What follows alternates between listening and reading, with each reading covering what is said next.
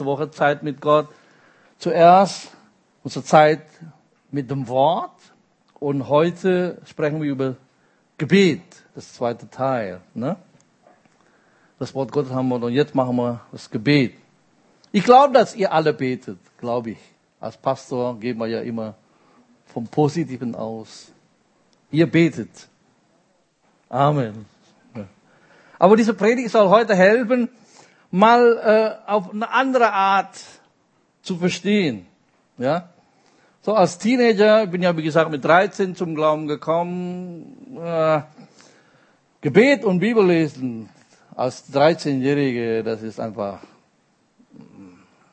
hab keinen Spaß gehabt, muss ich ehrlich sagen.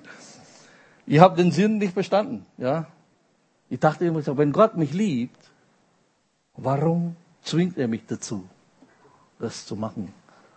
Habt ihr schon mal so ein bisschen so gedacht wie ich, als ich Teenager war? Ja, wenn er ja alles weiß, was ich brauche, warum soll ich ihm sagen? Der ist doch Gott, der weiß doch alles, oder? Warum muss ich ihm sagen? Der weiß doch. Also habe ich trotzdem getan. Mehr schlecht als recht. Ich bin viel abgelenkt. Und in der Bibelschule kann ich mich auch noch erinnern, alle waren wirklich eifrig. Manche sogar stehen um drei oder um vier. So, ich bin halt ein bisschen weniger geistlich, ich bin dann um fünf aufgestanden und dann versuchen, meine stille Zeit zu machen. Und dann beim Beten bin ich eingeschlafen. Ist, ist so. Ja, ich gesagt, ah, man, ich sag, das, das, das, warum? Warum beten wir eigentlich? Und es gibt Gründe. Mal zu verstehen, so dass ich hoffe wirklich, dass, dass wir es verstehen. Warum beten wir? Erstens, um Gott in unser Leben einzuladen. Um Gott in unser Leben einzuladen. Weißt du, dass Gott nur auf Einladung kommt? Er kommt nur per Einladung. Das ganze Thema mit Gott beruht, er beruht ja auf Gegenseitigkeit. Stimmt's? Ja? In einer Beziehung zwingt man nicht sich an einer anderen Person auf. Das ist Katastrophe, wenn die eine immer nur auf andere zu zwingen und sein Glück äh, versuchen, um etwas zu bekommen, um was weiß ich. Weil das ist keine echte Beziehung, weil Beziehung mit anderen ist immer auf Gegenseitigkeit beruhen. Und wenn jemand sagt, äh, ich möchte gerne eine Beziehung mit dir, ja, wenn der andere sagt, ja, ich will das auch, so diese Gegenseitigkeit, dann geht's los. Also, wenn man, wenn du nicht betest, eigentlich sagst du, ich will keine Beziehung zu Gott haben. Oder? Mal logisch zu denken. Weil wenn ich nicht bete oder wenn du nicht betest, wenn wir nicht beten, sagen wir Gott damit, Gott, ich brauche dich heute nicht in meinem Leben. Das ist ja eine Ansage, was du da dadurch machst, was ich dadurch mache. Wenn wir nicht beten, sagen wir eigentlich klipp und klar, Gott, ich brauche dich nicht. Das war meine erste fragen genau diese, diese Frage. Beginn meiner dritten Schuljahr in der Bibelschule hat mein Bibelschuldirektor die erste Frage gestellt. Wie abhängig bist du von Gott? Und ich habe gesagt, 100 Prozent. Natürlich bin ich abhängig von Gott. Alle gesagt, gut, alle, ja, 100 Prozent. Wie lange betest du? Wie oft betest du? Und dann fiel mir die Groschen ein. Ich sagte, oh, oh. Weil, wenn wir nicht beten, das ist ja genau die Ansage, bin ich ja frei, also bin ich nicht abhängig von Gott. Weil wenn ich abhängig von Gott bin, dann bete ich, weil ich Gott ja brauche. Aber wenn ich nicht bete, dann sage ich Gott, ich brauche dich nicht. Ich kann das ja alleine. Ich schaffe ja. Ich schaffe schon. Und das hat bei mir gedacht, boah. Jemand hat mal gesagt, ein Tag ohne Gebet ist Prahlerei gegen Gott.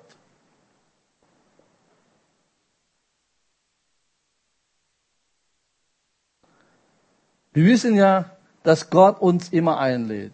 Du kennst ja diese Bibelstelle, diese bekannte Bibelstelle, Offenbarung 3,20. Siehe, ich stehe vor der Tür und klopfe an. Wenn jemand meine Stimme hört und die Tür öffnet, so werde ich zu ihm hineingehen und das Mahl mit ihm essen und er mit mir. Kennen wir ja, weil das ist eine Einladung Jesu in unserem Leben, so, dass wir ihn annehmen als unser persönlichen Herr und Erlöser. Man sagt ja, die Türklinke ist wo? Auf deiner Seite, ja, auf unserer Seite. Ja, das heißt, wenn jemand meine Stimme hört und die Tür öffnet, Jesus hat nie gesagt, siehe, ich stehe vor die Tür und trete. Ja? Um reinzukommen. Gesagt, es wäre besser, wenn du die Tür aufmachst. Ich bin Gott. Wenn du nicht machst, dann so ist ja nicht das Wesen Gottes. Das ist nicht die Natur Gottes, weil die Natur Gottes ist, er ist ein liebender Vater, ein liebender Retter. Er möchte so sehr eine Beziehung mit uns haben, dass er für diese Beziehung alles auf diese eine Karte gesetzt hat. Dass er zum Kreuz ging, damit du wieder eine Beziehung hast mit ihm. Was für ein Preis. Der war so vernaht in dich, der will dich unbedingt haben, dass er bereit ist, das höchste Preis zu bezahlen so dass er am Kreuz starb für dich, so dass du in einer Beziehung wieder mit ihm haben kannst. So, wenn wir zu ihm sagen, komm in mein Leben, ich will Beziehung mit dir haben und ich weiß, du willst es auch, diese gegenseitige oder Gegenseitigkeit. Und dann nimmst du ihn auf. Und jetzt komm, du bist auf dem Weg zum Himmel, stimmt's? Sagen wir doch, ja? We are on the way. Du kannst jetzt einen guten Weg dorthin gehen oder in einen miserablen Weg gehen. The choice is yours. Möchtest du in den Himmel wirklich in eine freudige oder in eine miserable Art und Weise? Du bestimmst es, nicht er. Weil wenn du Jesus jetzt einlädst in dein Herz, aber ihn nicht in dein tägliches Leben durch Gebet einlädt. Ja, du bist zwar gerettet, aber du bist gestrandet. Sag mal. Ja, denn du lädst ihn in deine Ewigkeit ein, aber du lädst ihn nicht in deine Sterblichkeit, in deinen Alltag. Und das ist die miserable Art und Weise in den Himmel zu kommen, finde ich. Findet ihr auch? Das ist so miserabel. Du, du, du gehst mit einer grimmigen. Und deswegen, warum wir auch die Taufe im Heiligen Geist brauchen. Weil ein Christenleben ohne die Taufe im Heiligen Geist funktioniert nie. Ja? Ich habe ja schon immer wieder erzählt, ja. Es klingt immer romantisch, ja, gesagt, ja, wir sind ja auf dem Weg zum Hafen der Herrlichkeit, auf dem See der Gnade. Ja, rudert mal 50 Jahre. Irgendwann bist du müde. Aber mit der Kraft des Heiligen Geistes hast du ein Motorboot mit vollem Tank und eine Gasstation noch dazu. Ja, du kannst bestimmen, ja, werdet voll des Heiligen Geistes. Du kannst immer voll haben. So. Deswegen, unser tägliches Gebet heißt, Herr, ich brauche dich heute in meinem Leben. Deswegen diese alte Hymne. Ich brauche dich, Herr, ich brauche dich. Jeden Tag, ich brauche dich. Ich muss dich immer haben. Herr, segne mich. Das ist so alt, das habe ich als 13-Jähriger gelernt. I need thee, oh, I need thee, auf, auf, auf Englisch. Ich brauche dich. Das Gebet ist genau das gesagt, um deine Abhängigkeit von Gott zu bezeugen. Gesagt, ich brauche dich. Ich möchte diesen Tag ohne dich nicht leben. Ich kann nicht. Ich bin nicht dafür geschaffen, ohne dich zu leben. Und das ist ja genau das Problem, ja. Sünde ist ja diese Unabhängigkeitserklärung unsererseits gesagt. Ich brauche dich nicht. Aber wenn du zu Jesus kommst, dann deklarieren wir, ich bin nicht geschaffen, diesen Tag ohne dich zu leben. So bin ich nicht. Mein Herz schafft es nicht. Diesen Last und all diese ganze Problematik, die da damit dazu kommen, zu ertragen. Das, das Herz ist nicht so geschaffen. Ich kann nur leben mit Gott. In der Bibel vergleicht Gott uns mit einem Tier wie kein anderer. Wisst ihr, welches Tier das war? Schafe. Genau. Gott vergleicht uns mit Schafe. Schafe sind was? Sind knuddelig und süß, ne? Alles klar, ja. Aber sie sind dumm. Hallo? Einfältig. Ist so, ne? Ja?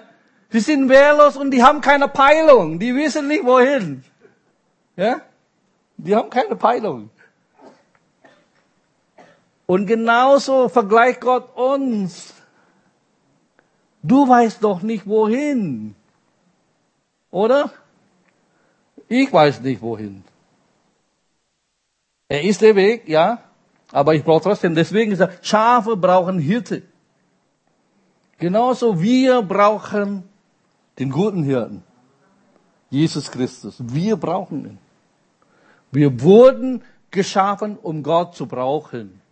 Kann ich einen Amen hören? So hat Gott dich geschaffen. Nicht anders. Ja?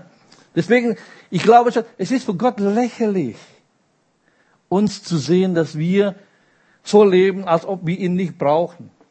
Es ist, ja. So doof kann man nur, in dem Sinne. So leben. Ich sage, wie kannst, wenn Gott uns fragen würde, wie kannst du das machen? Du schaffst doch nicht. Ja? Deswegen zum Beispiel, nehmen wir mal an, du betest zwar nicht und alles läuft glatt immer in deinem Leben. Ich möchte aber dich gerne fragen, woher kommt das? Ich bin halt nur so ein glücklicher Typ. Ja? Weißt du? Kommt das von Buddha vielleicht? Hat, hat Buddha dich gesegnet? Oder jemand anders sogar. Von anderer Seite. Aber wenn du betest, für deine Präsentation, für deine Arbeit, für deine, was weiß ich, und du, du, du erlebst das, wofür du betest, dann weißt du, woher das kommt. Dass das von Gott kommt. Und du dankst ihm und du gibst ihm die Ehre dafür. Das ist doch, oder? Das, du weißt, es ist von Gott.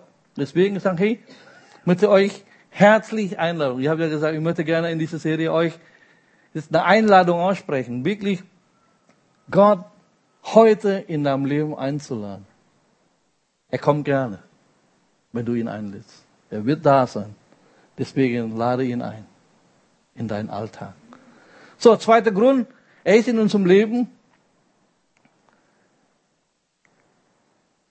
Aber Gott möchte auch eine persönliche Beziehung zu uns aufbauen. Ist gegenseitig, ne? Wir bauen eine Beziehung zu ihm, aber er möchte auch eine persönliche Beziehung zu uns aufbauen. Deswegen ist Gebet. Ja? Man kann keine Beziehung aufbauen, wenn man nicht redet. Stimmt's? Erst wenn du lange genug gelebt hast und dass der, der Partner so guckt, dann verstehst du schon, was er sagt. So eine nonverbale Kommunikation. Aber Gott möchte trotzdem eine verbale Kommunikation mit dir. Ja? So, wenn du datest oder wenn du verheiratet bist, ist einfach, man redet viel. Hoffentlich. Ja? Und zwar ein Dialog, kein Monolog. Ja, wenn der eine Partner nur spricht und der andere nur zuhört, irgendwas stimmt nicht. Oder? Und deswegen sage ich, hey, Jesus hat gesagt in Johannes Kapitel 10, meine Schafe hören meine Stimme. Du kannst Gott hören. Ich habe gerade jetzt äh, von junger Bekannter, der jetzt gerade Ausbildung macht zu Pastoralassistent äh, bei einem äh, Seminar, plötzlich mit unseren Geschwistern von anderem Stamm, nicht Ranger-Stamm, sondern andere Denomination. Die, die haben dann angefangen zu diskutieren, gesagt, ob Gott noch heute redet. Für die Geschwister, die von anderem Stamm, die haben dann gesagt, Gott hat nicht mehr geredet. Seit die Bibel da ist, deswegen ja diese typische theologische Verständnis, äh, Gott redet nicht mehr.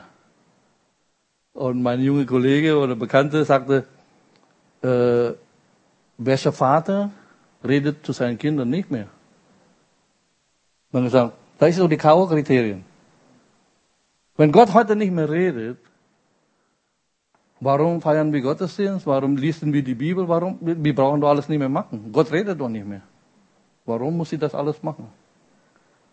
Es ist so schade, dass unsere Geschwister, die zwar an Jesus glauben, aber dann bei einem sehr wichtigen Punkt, also was bringt dann Christentum für mich, wenn Gott nicht mehr redet? Ich bin zwar jetzt auf dem Weg zum Himmel, ja, und? Aber er redet nicht mit mir. dann ist für mich fast kein Unterschied mit Islam, weil der Gott, den Islam glaubt, ist ja irgendwo da oben, wo ich keine Beziehung habe. Aber wenn ihr persönlich, deswegen reden wir von persönlicher Beziehung zu Jesus, stimmt's? Dann reden wir doch, wenn wir eine persönliche Beziehung. Dann redet er doch zu mir. Deswegen sagen, hey, es ist kein Monolog. Du kannst Gottes Stimme hören. Und Gott wünscht sich mehr, als du dir es wünschst, mit dir zu reden.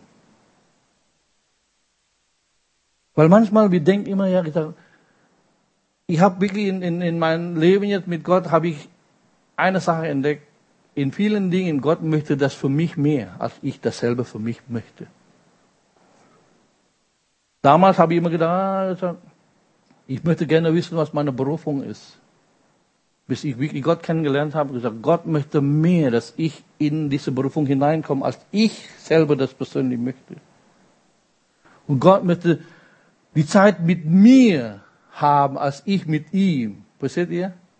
Gott möchte dich segnen, als du dich selber segnest. Weil er dich liebt. Und deswegen sagen, hey, dass ihr heute Morgen hier kommt, das ist schon zeigt, dass ihr ihn liebt, dass ihr engagiert seid. Aber Jesus zeigt das, indem er für dich starb.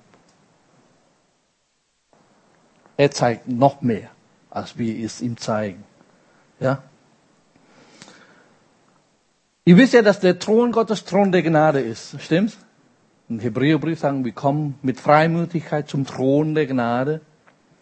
Und du weißt, wir haben alle nicht verdient, vor ihm zu treten. Aber wir nennen ihn ja deswegen trotzdem Vater, weil Jesus uns gelehrt hat. Wir sind ja auch Gottes Kinder. Amen. Und ich möchte mal kurz über Kinder sagen. Kinder sind wundervoll, toll, aber man, manchmal sind sie auch ein bisschen eklig. Ja? Nur Jesus wissen, wo ihre klebrigen Finger überall gewesen waren. Oder? Dann rief noch das, die Rotze noch und dies und das und manchmal riechen die auch ein bisschen. Äh, ja. Und dann versuchen sie mit diesen klebrigen Fingern dein Gesicht noch zu tappen. Aber eins kann ich sagen, du liebst es. Oder? Warum? Weil das dein Kind ist. Oder? So ist es. Hey, genauso Gott liebt es, wenn du auf ihn springst, mit deinen klebrigen Finger auf sein Gesicht rumtappen. Weil eine Bedeutung von Gebet ist das Gesicht Gottes streicheln. Bedeutet im Hebräischen für das Wort Gebet. Penne, nicht, nicht Penne, Nudel, Panim, ja, so von Gesicht, Penne, Halal, Yahweh. Das Gesicht Gottes anfassen, das Gesicht Gottes streicheln. Das ist Gebet. Deswegen Gebet ist was Nahes. Du streichelst Gottes Angesicht. Er küsst dich, du küsst ihn. Anbetung.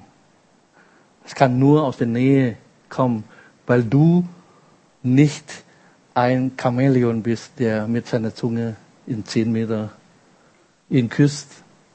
Deswegen benutzt die Bibel für Anbetung im Griechischen wie ein Hund, der die Hand ihres Herrin oder Herrn leckt. Hund ist was Näheres, nicht Chamäleon. Deswegen, ich liebe das, wenn die Bibel Bilder benutzt, um uns zu zeigen, diese Nähe. So ist auch, Gott möchte ganz nah bei dir sein, weil er dein Vater ist. Auch wieder zu deinen Kindern. Deine Kinder müssen es nicht verdienen, deine Kinder zu sein, stimmt's? Sie sind aber deine Kinder. Sie müssen deine Liebe nicht verdienen, oder? Oder verstehe was anderes. Ja? Und Jesus vergleicht uns mit dem himmlischen Vater. Gesagt, ihr wisst, Ihr, die ihr böse seid, sagt Jesus, so in Augen Gottes eigentlich wir Menschen sind böse. Wegen Sünde. Ihr wisst, wie ihr euer Kinder gute Gaben geben könnt. Stimmt's? Ihr werdet doch nicht jetzt Stein, wenn die um Ei bitten, oder Schlange, wenn die um Brot bitten.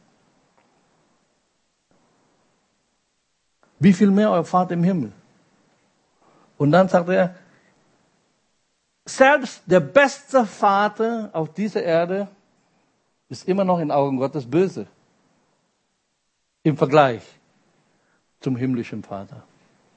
Und deswegen sage ich, es ist ein Thron der Gnade. Es ist nicht ein Thron des Gesetzes, es ist nicht ein Thron des Verdienstes. Du musst erst was verdienen, um an seinen Thron zu kommen. Nein. Du musst auch nicht etwas leisten oder dich verbessern. Erst wenn ich die Kurve kriege, dann darf ich zum Thron der Gnade kommen. Nein, du kannst so kommen, wie du bist. Ja? Weil ohne Gott kannst du sowieso die Kurve, die Kurve nicht kriegen. Oder? Weil du brauchst Gott. Du brauchst Gott. Und deswegen sagen, hey, komm. Warum beten wir? Um ihn in unserem Leben einzuladen und dann eine persönliche Beziehung zu uns aufbauen. Und letzte, um unsere geistliche Autorität auszuüben. Ja? Gott gab uns Menschen Autorität. Glaubt ihr das? Psalm 115, Vers, 100, äh, Vers 16. Der Himmel ist der Himmel des Herrn. Der Himmel gehört Gott. Aber die Erde hatte den Menschen Kindern gegeben. Gott hat das Adam und Eva anvertraut. Adam und Eva hat das verhunzt, hat dem Feind gegeben und Jesus hat das wieder erobert und dann hat er das uns gegeben. Stimmt's? Oder wart ihr nicht sicher? So hat Gott dir gegeben, diese Autorität. Interessanterweise auch, wie Jesus auch seine Jünger diese Autorität gegeben hat, in Lukas 10, 17 bis 20. Die 70 aber kehrten mit Freuden zurück und sprangen, Herr, auch die Dämonen sind uns untertan in deinem Namen. Er sprach aber zu ihnen, ich schaute den Satan wie einen Blitz vom Himmel fahren. Und das ist dann der, mein Lieblingsbibelvers auch. Siehe, ich habe euch die Macht gegeben, auf Schlangen und Skorpionen zu treten und über die ganze Kraft des Feindes. Und nichts soll es euch schaden. Doch darüber freut euch nicht, dass euch die Geister untertan sind. Freut euch aber, dass euer Namen in den Himmel angeschrieben sind. Du hast alle Autorität über alle Feinde. Kann ein Amen? Das hat Gott dir gegeben. Ja? Auch wenn du frisch bekehrt, letzte Woche vielleicht zum Glauben gekommen, ist diese Autorität für dich. Du musst nicht erst fünf Jahre und jetzt hat Gott dir das gegeben. Ja? Du bist nicht dem Teufel untertan, er ist dir unterworfen. Matthäus 18, 18. Wahrlich, ich sage euch, wenn ihr etwas auf der Erde bindet, wird es im Himmel gebunden sein. Und wenn ihr etwas auf der Erde löst, wird es im Himmel gelöst sein. Das Wort binden und lösen, das ist manchmal bei den Charismatikern sehr, sehr gerne gemacht, aber versteht nicht, worum es eigentlich geht. Das Wort binden bedeutet nicht zulassen, lösen bedeutet zulassen, erlauben. So, es gibt Dinge, die du erlauben und es gibt Dinge, die du nicht erlaubst. Das ist die Autorität, die Gott uns gibt. Ist natürlich im Kontext von Gemeindezucht, aber trotzdem auch bedeutet für uns, dass wir die Dinge zulassen, wenn der Feind deine Familie angreift und du nicht machst. Dann hast du das selber erlaubt. Stimmt's? Dann passieren auch Dinge nicht, weil du das erlaubt hast. Aber wenn du mit deiner Autorität sagst, stopp, ich erlaube das nicht, und Gott ehrt das. Das, was du auf Erde bindest, wird im Himmel, also Gott ehrt das. Und alles, was du auf der Erde löst, erlaubst, wird im, im, im Himmel geehrt sein. Gott sagt, okay, dann ist so. Gott wird nicht etwas für euch tun, was er euch beauftragt hat, das zu tun. Okay? Das ist hier das Problem. Wir warten, dass Gott etwas tut. Nein, er hat euch das beauftragt. Er, ja, ihr habt die Fähigkeit, das zu tun, deswegen tut ihr das auch. Und er wird das nicht vor euch machen.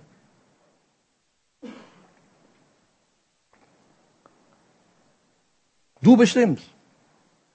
Wenn der Feind dich angreift, deine Familie, deine Ehe, deine Kinder, ob du es zulässt oder nicht zulässt, weil du die Autorität hast. Und er wird nicht für dich machen. Deswegen sagt die Bibel auch klipp und klar, unterwerft euch was? Gott und widersteht dem Teufel. Und was ist dann die Verheißung? Er wird so sicher sein wie Amen im Gospelhaus. Er wird. Er wird. Nun die Frage, ob die Gott unterwirft, wollen wir dann auch nachher anschauen. So. Wir wollen ganz genau jetzt lesen. Wir haben gesagt, warum wir beten. Jetzt wollen wir natürlich gucken, wie beten wir dann richtig. Erstmal Matthäus 6, 5 bis 15. Und wenn du betest, sollst du nicht sein wie die Heuchler, denn sie stellen sich gern in den Synagogen und an den Straßenecken auf und beten, um von den Leuten bemerkt zu werden. Wahrlich, ich sage euch, sie haben ihren Lohn schon empfangen. Du aber, wenn du betest, geh in dein Kämmerlein und schließe deine Türe zu und bete zu deinem Vater, der im Verborgenen ist. Und dein Vater, der ins Verborgene sieht, wird es dir öffentlich vergelten. Und wenn ihr betet, sollt ihr nicht plappern wie die Heiden, denn sie meinen, sie werden erhört um ihre viele Worten willen. Darum sollt ihr ihnen nicht gleichen, denn euer Vater weiß, was ihr benötigt, ehe ihr ihn bietet. Deshalb sollt ihr auf diese Weise beten, unser Vater, der du, im, der du bist im Himmel, geheiligt werde dein Name. Dein Reich komme, dein Wille geschehe wie im Himmel, so auch auf Erden. Gib uns heute unser tägliches Brot und vergib uns unsere Schulden, wie auch wir vergeben unseren Schuldnern. Und führe uns nicht in Versuchung, sondern errette uns von dem Bösen. Denn dein ist das Reich und die Kraft und die Herrlichkeit in Ewigkeit. Amen. Denn wenn ihr den Menschen ihre Verfehlungen vergebt, so wird euer himmlischer Vater euch auch vergeben. Wenn ihr aber den Menschen ihre Verfehlungen nicht vergebt, so wird auch euer Vater eure Verfehlungen auch nicht vergeben. Soweit Gottes Wort. So, wie beten wir? Zuerst sagt Jesus zwei Dinge, wie wir nicht beten sollen. Das ist immer schön, ne? Wie du nicht beten sollst, erstens, tu es nicht öffentlich, sagt Jesus. Wir haben zwar gemeinsames Gebet, stimmt? Jeden Mittwoch lade ich nochmal, bis auf jetzt diesen Mittwoch ist keiner, aber sonst ist Mittwochabend Gebetsabend. Es gibt ein gemeinsames Gebet und öffentliches Gebet, wenn wir im Gottesdienst. Aber das ist nicht das Hauptteil deines Gebetslebens. Das ist ein paar Minuten. Was ist mit der Rest der Woche? Jesus hat gesagt, wenn du betest, nicht öffentlich, sondern wo? Und dann käme im Verborgenen. Und es gibt Verheißung dafür, wenn der Vater ist, der im Verborgenen sieht, alles, was du im Verborgenen tust, wird Gott öffentlich belohnen. Und warum erleben wir manchmal keine Belohnung? Weil du im Verborgenen nicht machst. Oder du machst es öffentlich. Jesus hat gesagt zu diesen Pharisäern, Heuchler. Sind bedeutet was? Schauspieler. Zu tun, als ob was sie nicht sind. Als ob sie ja religiös, aber sie sind eigentlich nicht. Sie sind nicht fromm sind eigentlich ekelhaft, was sie da machen, sagt Jesus. Ja. Deswegen sagt Jesus, geh in dein Kämmerlein. Bete zu deinem himmlischen Vater. Und zweite ist, keine sinnlose Wiederholungen verwenden oder plappern.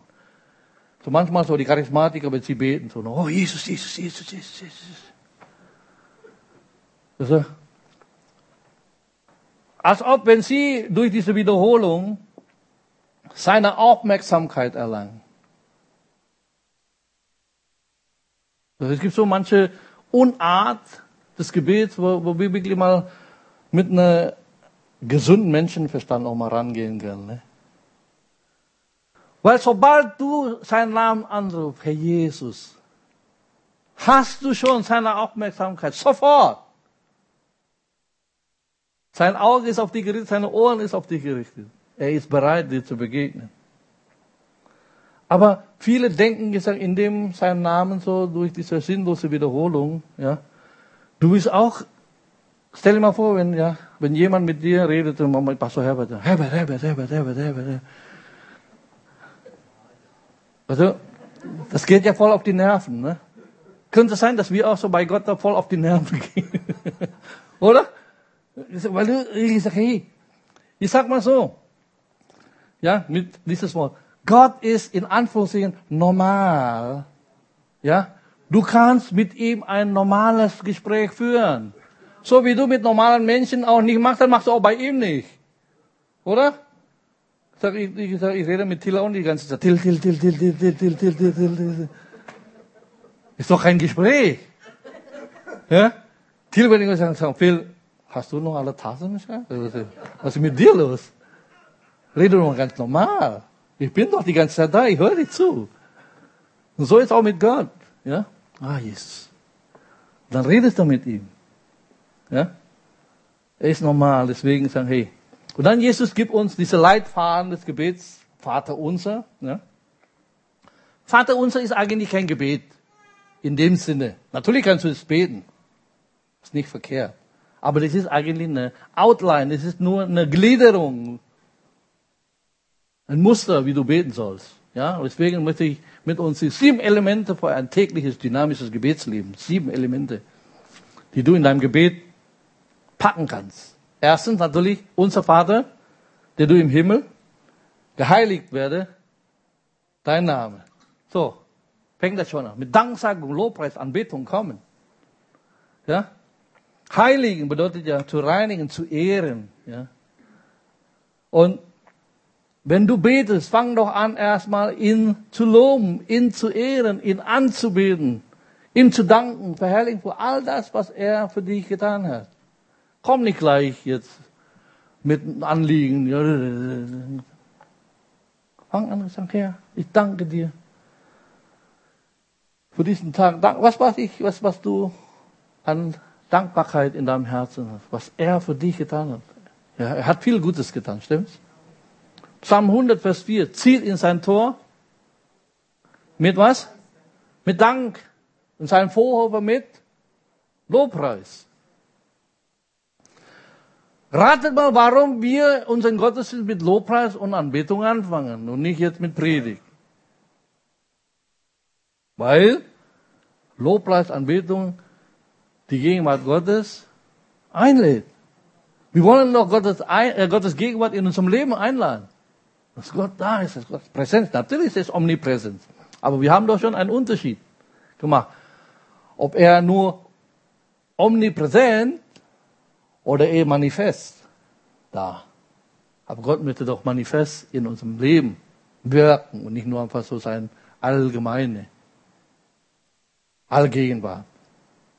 Deswegen sage ich, komm mit Lobpreis vor seinen Thron.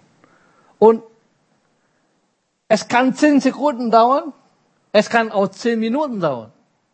Du bestimmst. Je nach Lage, wo du dich gerade befindest, kann das schnell gehen, kann auch ein bisschen länger gehen. Da ist kein Patent und kein Musterrezept hier, wie lange das sein muss. Hängt von deiner Lebenssituation ab. Wenn du viel zu danken hast, dann geht schon ein bisschen länger, ne?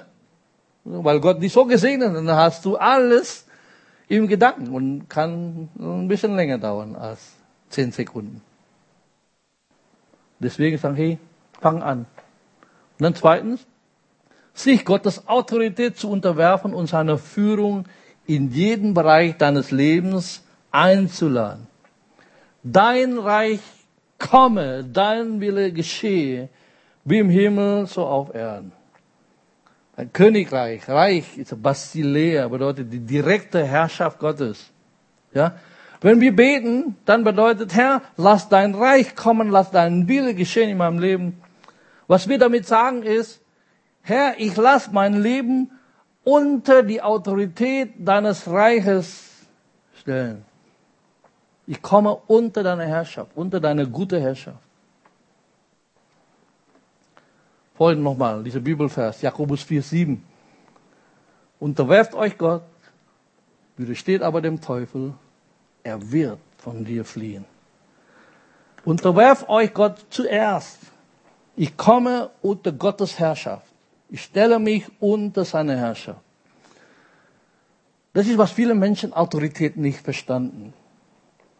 Es gibt Autorität in der Gemeinde. Gott hat Gemeindegesetz mit Gemeindeleitung und so. Da ist eine und genauso auch in der Ehe und so weiter und so fort. Aber Gott möchte, dass wir verstehen, was Autorität bedeutet. Autorität bedeutet Abdeckung, bedeutet Schutz. Okay? Das ist biblisch. Autorität ist nicht hier, unterdrücken und manipulieren. Das hat mit Gott nichts zu tun. Aber Autorität im biblischen Sinne bedeutet immer eine geistliche Covering, eine geistliche Abdeckung, bedeutet Schutz.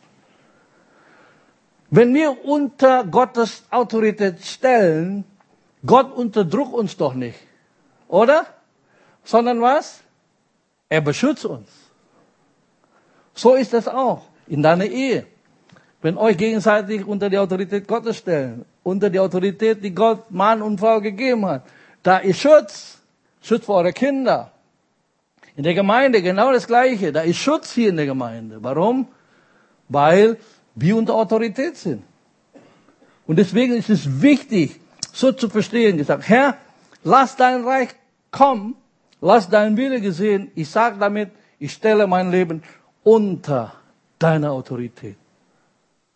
Weil wenn du nicht unterordnest, wenn du nicht Gott unterordnest, hast du doppelte Nachteile. Erstens, wie gesagt, du hast dich nicht Gott unterworfen.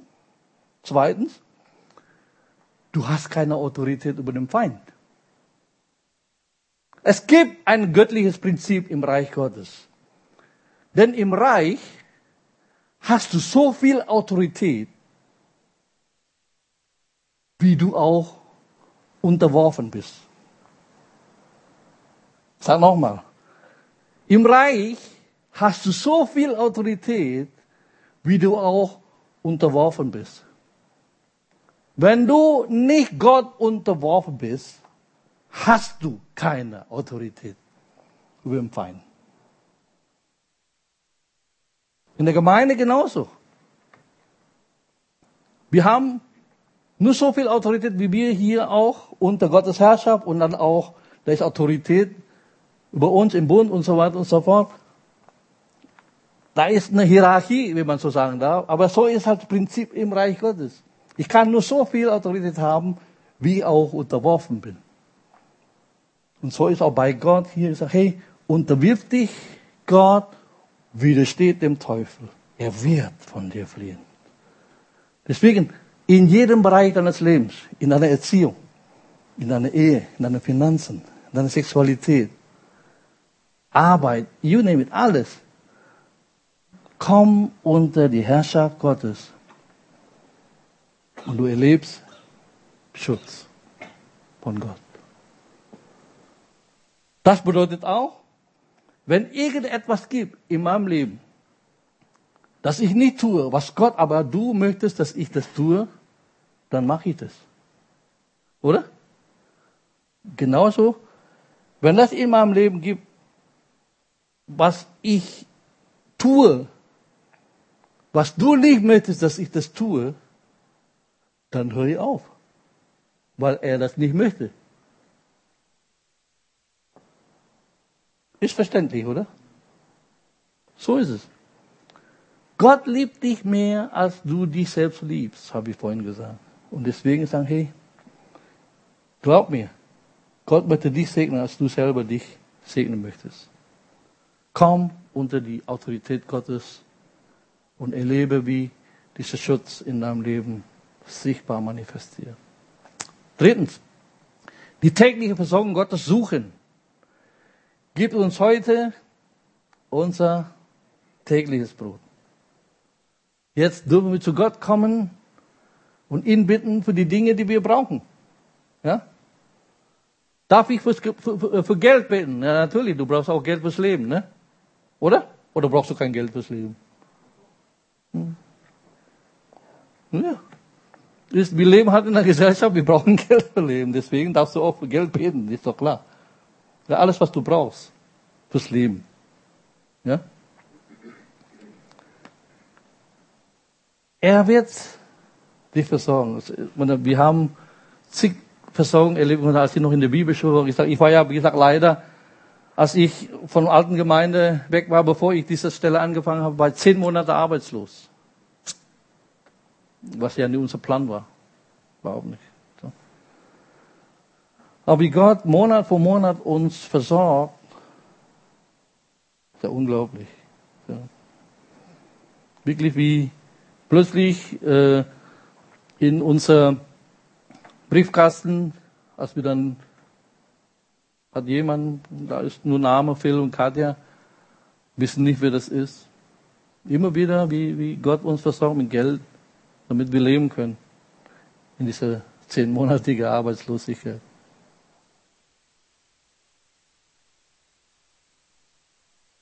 Bisschen baff, also wie, wie Gott versorgt. Und deswegen sagen, hey, wenn wir ihm vertrauen, Gott wird für uns sorgen. Das Thema Versorgen ist wirklich Klacks bei Gott. Klacks bei Gott. Und ich habe wirklich große Glauben, dass Gott uns auch, wenn wir wirklich so weit sein sollte, mit neuen Gebäuden hier, dass Gott uns versorgt. Da ist für mich kein, also für Gott, das ist wirklich ein Klacks. Also das ist so, das ist kein, keine Sorge, also wir waren keine Sorge machen. Philippe 4, 6, 7 kennt ihr ja auch. Sorgt euch um nichts, sondern in allem lasst, jetzt kommen die unterschiedlichen Gebetsformen, ne, jetzt, Gebet, Flehen, mit Danksagung, euer Anliegen vor Gott kund werden. Und der Friede Gottes, der höher ist als jede Vernunft. Hat unser Herz und unsere Gedanken in Christus ist. So, wenn du gestresst bist, ja, über die Dinge, die jeden Tag in deinem Leben passieren,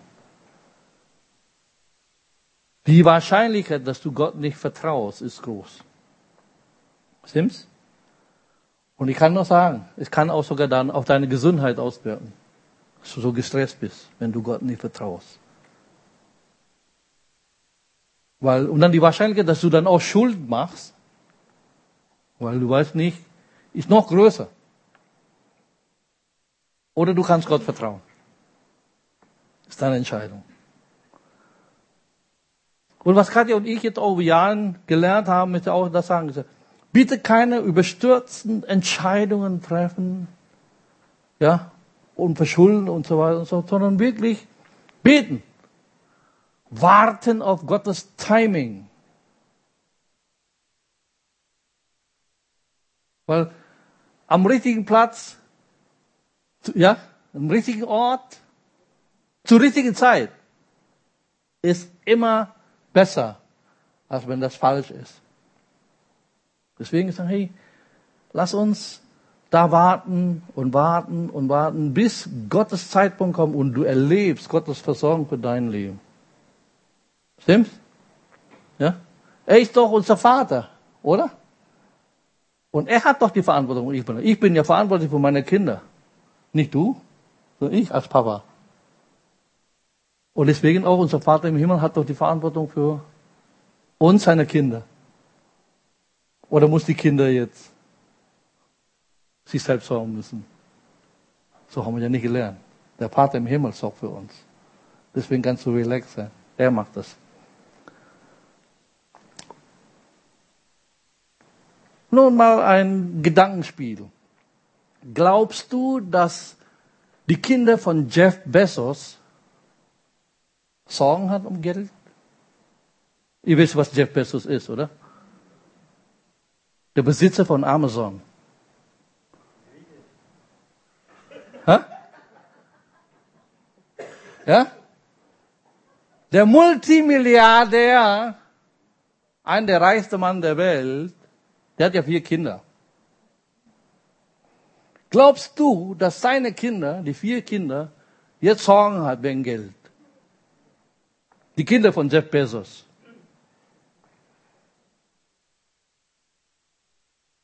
Glaub nicht. Weißt du, dein Vater im Himmel ist billionenfacher reicher als Jeff Bezos. Er kann kaufen und verkaufen, was er will. Ihm gehört doch alles. Die, Herde, die Erde ist des Herrn und alles, was da drin ist, die Kühe auf tausend Hügel von, ja, ist ungesund, jeden Tag Steak zu essen, ist mittlerweile, aber ihm gehört doch alles. Ist für Gott doch kein Problem. Und der kann dich versorgen. Mit allem, was du brauchst. Ja? Du bist doch seine Kinder, stimmt's? Oder bist du kein? Doch, also. So. Wir haben vorhin gesprochen, gesagt, wir kommen unter Gottes Autorität und dann auch, ich will deine Versorgung. Eins habe ich gelernt. Wenn du nicht unter Gottes Autorität stellst, kannst du nicht jetzt sagen, ich will deine Versorgung. Ja, dieser Anspruch auf Gottes Versorgung, wenn du nicht unter seine Autorität kommst, ist ein bisschen schwierig. Ja? Sag mal so, ja? Wenn es dein Ding ist, was du gerade jetzt machst, das ist dein Baby, in Anführungsstrichen, ja. Gott wird dein Baby, was du gerade jetzt machst, nicht küssen. Das ist deins.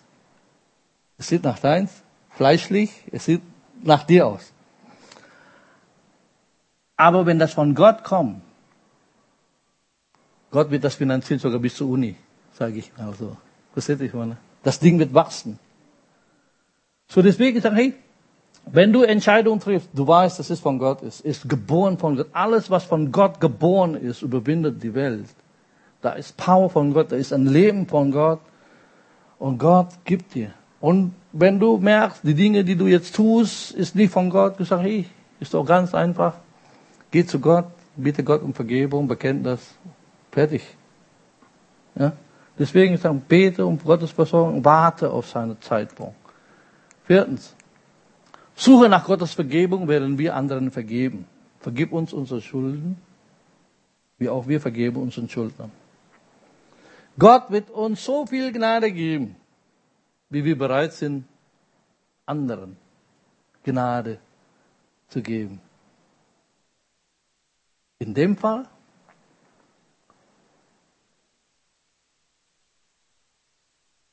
wie Gott mir, so ich dir. So muss eigentlich das Prinzip leben. Wie Gott mir vergeben hat, so, gebe, so gebe ich dir Vergebung. Weil das ist interessante, die Stelle, die nur Jesus in dem Vater unser wiederholt hat. Alle anderen hat er nie wiederholt. Aber das ist für Jesus sowas von wichtig, dass er zweimal wiederholt. Weil ihm wichtig ist. Wenn wir jeden Tag beten, beten wir auch Gott um Vergebung, stimmt? Ja, vergib mir, ich habe das, das, das falsch gemacht. Es könnte auch vielleicht sein, äh, dass du ein paar Liste oder ein paar Liste oder nur eine Liste, je nachdem wie viel, von Leuten, die du vergeben musst. Dann musst du sagen, ich vergebe dem, vergebe dem. Lukas 6, 28, segne, die euch fluchen, betet für die, die euch beleidigen. Weißt du, die beste Art für Vergebung? Segnen. Hier steht, segne die euch fluchen. Weil, wenn du die Person nicht segnen kannst, die Wahrscheinlichkeit ist, dass du ihn nicht vergibst. Weil du kannst ihn nicht segnen. Aber wenn du ihn segnest, dann segnen ist Ort der Heilung. Indem du segnest, da ist Heilung, wo Heilung in deine Verletzung hineinkommt. Vergebung ist die größte Selbstliebe, die du machen kannst. Weil wenn du vergibst, bedeutet nicht, dass das, was sie machen, richtig ist. Aber Vergebung bedeutet, mich selbst frei zu machen. Das ist nur für dich, nicht für die anderen. Wenn du vergibst, ist es für dich, damit du frei bist. Und wenn du segnest, das ist, wo die Heilung hineinkommt. Menschen, die dich verletzt haben, enttäuscht haben, was weiß ich. Hier. Nächste. Bittet um übernatürliche Führung und Schutz. Und diese Teil vom Vater unser, wo viele Christen eigentlich hier am, am, am Straucheln und nicht verstanden, worum es eigentlich geht. Und führe uns nicht in Versuchung, sondern erlöse uns von dem Bösen. Eins kann ich sagen, Jesus führt uns nie in Versuchung. Amen. Wir müssen unseren Gott so richtig kennen. Sowas macht er nie. Jesus führt uns nie in Versuchung. Aber er kann uns aus Versuchung rausführen, rausleiten. Deswegen ist es wichtig, wirklich hier auch Gebet um Schutz. Wir sagen, Herr, ich danke dir für Schutz. Ja. Zacharia, Kapitel 9, äh, Kapitel 2, Vers 9, so bete ich auch immer wieder für meine Kinder, für meine Familie. Und ich selbst, sagt Gott hier, werde ihm ringsherum eine feurige Mauer sein, spricht der Herr. Und ich werde zur Herrlichkeit in seiner Mitte sein. Und das bete ich für uns, Herr, du bist wie eine feurige Mauer um uns herum. Schutz und eine Herrlichkeit in unserer Mitte. Bete doch das. Herr, ich bete für meine Kinder. Du bist wie ein feuriger Mauer. Also wenn ich sehe, also wenn wir laufen, da, unser Auto ist wie feurige Mauer. Also, boah, da bin ich viel sicherer. Der feurige Mauer Gottes um uns herum. Schutz. Der Feind kann nicht dich anfassen. Ja, habe ich immer wieder gesagt. Ich liebe dieses Bild von dieser Matroschka. Unser Leben ist verborgen mit Christus in Gott. So, du bist die Kleine. Und dann, komm, und dann kommt der Groß. So, bevor der Feind auf dich erstmal antasten, muss er erstmal Gott anfassen. So. Die sagen, wir mag ja nicht. Du kannst nicht Gott anfassen, Teufel. Ja? Halleluja. Und sechsten, Anerkennung des göttlichen Rechts. Denn dein ist das Reich und die Kraft und die Herrlichkeit in Ewigkeit. So drei Wahrheiten erstmal für uns. Du hast kein Königreich Stimmt's? Hast du? Nein. Du hast kein Königreich. Und du hast keine Macht. Oder hast du? Und schon gar nicht Herrlichkeit. Oder? Das ist die drei Dinge, die Gott nicht möchte, dass du es hast. Das gehört ihm. Er gibt dir das nicht.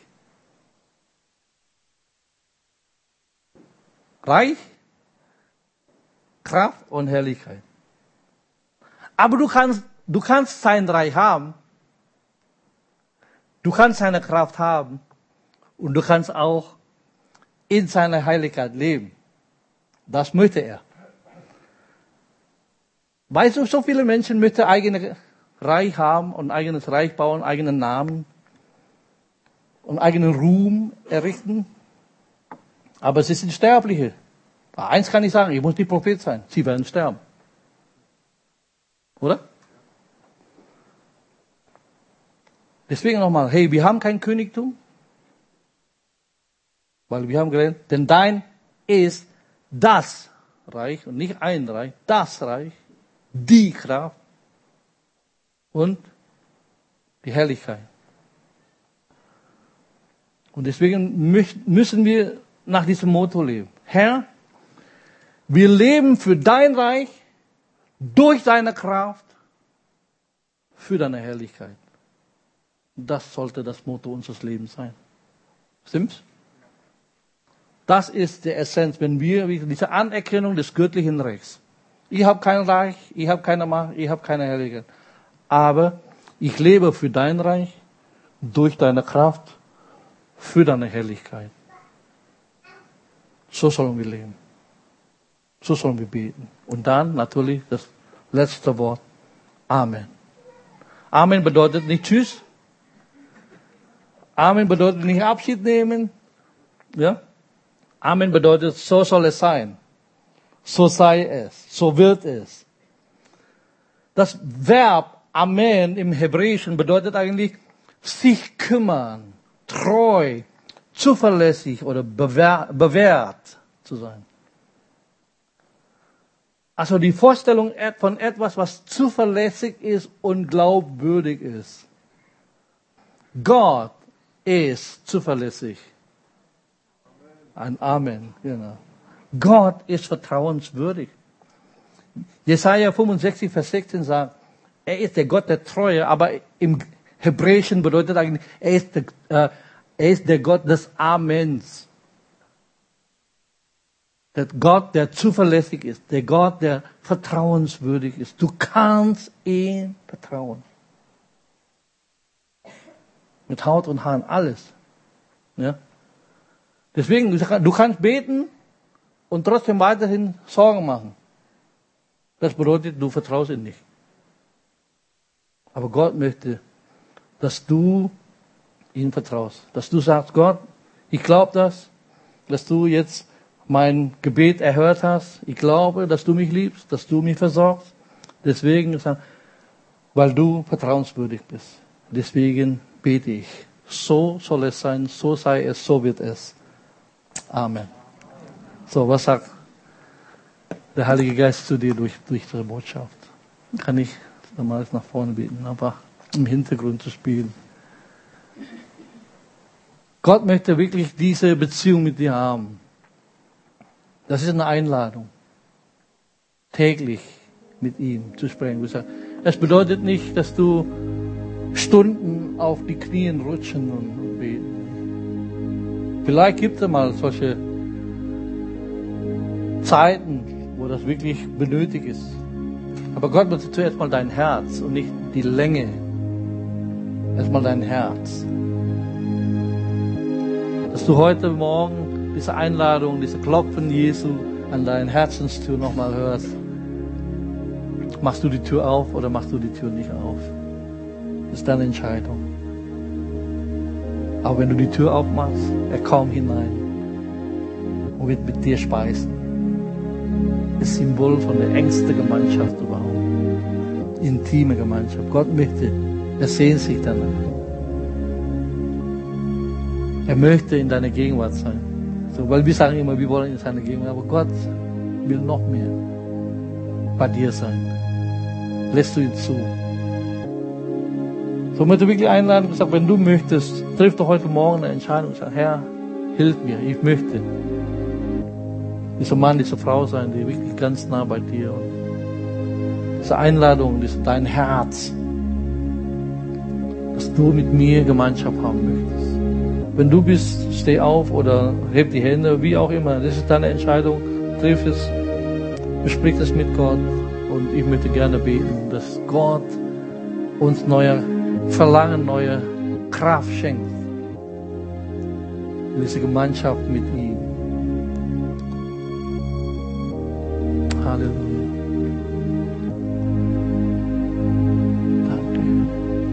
Vater, ich danke dir für Verlangen, weil du danach sehnst, mit uns Gemeinschaft zu haben. Und so bete ich, Vater, dass wir wirklich Männer und Frauen, die verstehen, warum wir beten, weil du mit uns Gemeinschaft haben möchtest.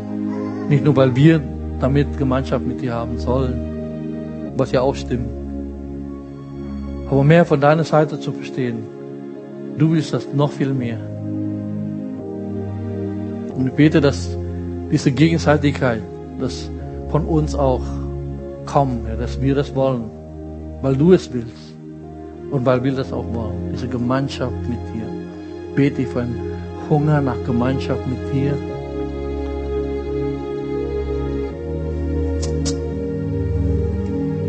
Und danke, dass du uns Autorität gegeben hast in unserem Leben auf dieser Erde, damit wir diese Macht, die Autorität ausüben dürfen über unsere Familie, unsere Finanzen und alle Situationen. So bete ich, dass du uns lehrst. Danke für diese sieben Elemente für ein dynamisches Gebetsleben. Und dafür bete ich, Vater, für eine Erweckung des Gebetslebens. Nicht als Muss, nicht als Druck, sondern ein Verlangen, ein Hunger. Diese Gemeinschaft mit dir. Danke für diese Muster des Gebets, das du uns gegeben hast, Herr Jesus. Ich bete, dass wir nicht nur das einfach runterrattern, Vater unser, sondern wirklich so verstehen. Diese Outline, diese Gliederung, dass wir dann so leben. In Lobpreisanbetung, dass wir unter deiner Autorität kommen und danken dir und, und bitten dich um Versorgung, dass wir auch anderen vergeben, weil du uns vergeben hast. Und danke, dass du uns beschützt in unserem Alltag, in unserem Leben. Und dass wir verstehen, wie wir leben sollen, Herr. Wir leben für dein Reich, durch deine Kraft, für deine Herrlichkeit, für deine Ehre. Und so bete ich, Vater, für uns alle, dass wir von jetzt so leben. Wir leben für dein Reich, durch deine Kraft, zu deiner Ehre, für deine Herrlichkeit. In Jesu Namen. Und alles Volk sagt. Amen. Amen. So soll es sein.